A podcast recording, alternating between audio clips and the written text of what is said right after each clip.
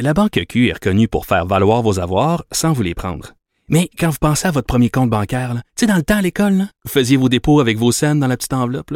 Hmm, C'était bien beau. Mais avec le temps, à ce compte-là vous a coûté des milliers de dollars en frais, puis vous ne faites pas une scène d'intérêt. Avec la Banque Q, vous obtenez des intérêts élevés et aucun frais sur vos services bancaires courants. Autrement dit, ça fait pas mal plus de scènes dans votre enveloppe, ça. Banque Q. Faites valoir vos avoirs. Visitez banqueq.ca pour en savoir plus. Joignez-vous à la discussion. Appelez ou textez le 187 Cube Radio 1877 827 2346. C'est l'heure de notre bulletin euro avec Frédéric Laure, descripteur des matchs de l'euro pour TVA Sport. Bonjour Frédéric.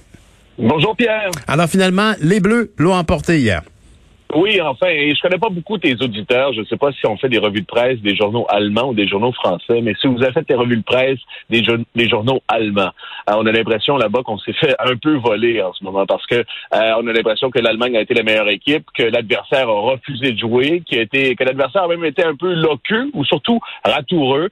Euh, vraiment, on a l'impression que cette, cet euro-là là, est en train de glisser entre les doigts de l'Allemagne. Mais si on a fait la revue de presse des journaux français, c'est tout le contraire, naturellement. C'est une question de point de vue. Hein. Ben oui. euh, l'arbitre, l'arbitre était acheté par l'Allemagne, naturellement, était probablement un grand partisan de la Mannschaft.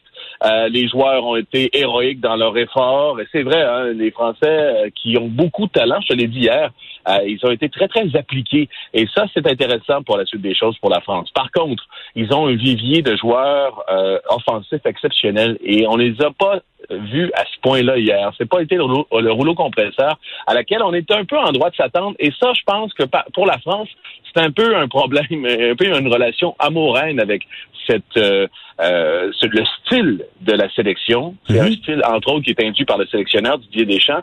On est plutôt que romantique, on est réaliste. Et pour certains Français, ça c'est un peu euh, euh, c'est un peu discordant. Ça, c'est pas nécessairement comme ça qu'on veut la sélection. On la veut belle et héroïque plutôt que justement euh, affirmée et méthodique en quelque sorte. Alors, Hmm. c'est tout le dilemme français et en même temps allemand qui s'est passé hier parce que c'était un match hyper important. hein. C'est le groupe de la mort. Alors chaque euh, match, les trois matchs de groupe comptent pour ces équipes-là parce que on, euh, on pourrait d'entrée de jeu trébucher une des trois grandes nations qui est le Portugal, l'Allemagne et la France pourraient trébucher en entrée de tableau et ça, ça serait pas pour chacun des pays, là, ça serait une, une petite mort assurément. Frédéric, t'évoques que les Français trouvent peut-être l'approche un peu trop calculée. Et, par contre, ils aimeraient bien voir plus de joueurs comme Cristiano Ronaldo qui a battu une série de records hier. Il est extraordinaire. Il a euh, 36 ans, Cristiano Ronaldo, euh, et euh, c'est son. Il a battu entre autres le record de participation à une phase finale de l'Euro. C'est ça, c'est son cinquième tournoi, et à chaque fois, il a été important, voire essentiel pour la sélection du Portugal. Euh, c'est vraiment, on est chanceux de voir ce genre d'athlète-là, et on en voit de plus en plus aussi. Hein. On fait, on fait beaucoup d'agisme euh, dans le sport. Si t'es, quand t'as passé 30 ans, t'es vieux, puis euh, tu marches avec une canne ou presque. Euh, ben lui, écoute, il défie les, euh, ces règles-là, un peu comme Federer, Nadal, Tom Brady aussi, LeBron James au basket, euh, Serena Williams aussi, c'en est une autre. Ce sont des euh, athlètes à la fine pointe qui euh, entretiennent leur corps dans un premier temps et qui réussissent justement à être excellents. Et j'insiste excellent là, euh, jusque dans la mi même la fin trentaine aussi. Euh, hier donc, record de participation au tournoi, record de buts aussi euh, pour quelqu'un qui participe à l'Euro. Il a battu le record de Michel Platini. Ah oui, Michel Platini. À Picard et les. Hmm. Ben, donc, euh, le, le mélange donc de performance physique, musculaire et d'expérience.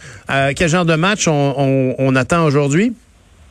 Trois matchs, euh, trois matchs assez intéressants. Moi, euh, celui qui m'intéresse particulièrement, il va peut-être intéresser tes auditeurs, c'est l'Italie. Moi, je l'ai dit depuis le début du tournoi, je pense que l'Italie, c'est probablement une des équipes les plus fun à avoir joué. Euh, ils ont gagné un bon match contre la Turquie 3-0 en en, en, en de rideau. Euh, maintenant, c'est euh, euh, la Suisse. La Suisse Première rencontre d'ailleurs entre ces deux pays dans ce genre de tournoi depuis 59 ans. C'est assez, j'aime cette stat-là parce que la Suisse et l'Italie, on se dit, ça y est, ils se rencontrent euh, euh, quotidiennement probablement ou de moins de façon hebdomadaire. Mais non, ça fait 59 ans que les deux sélections ne sont pas affrontées.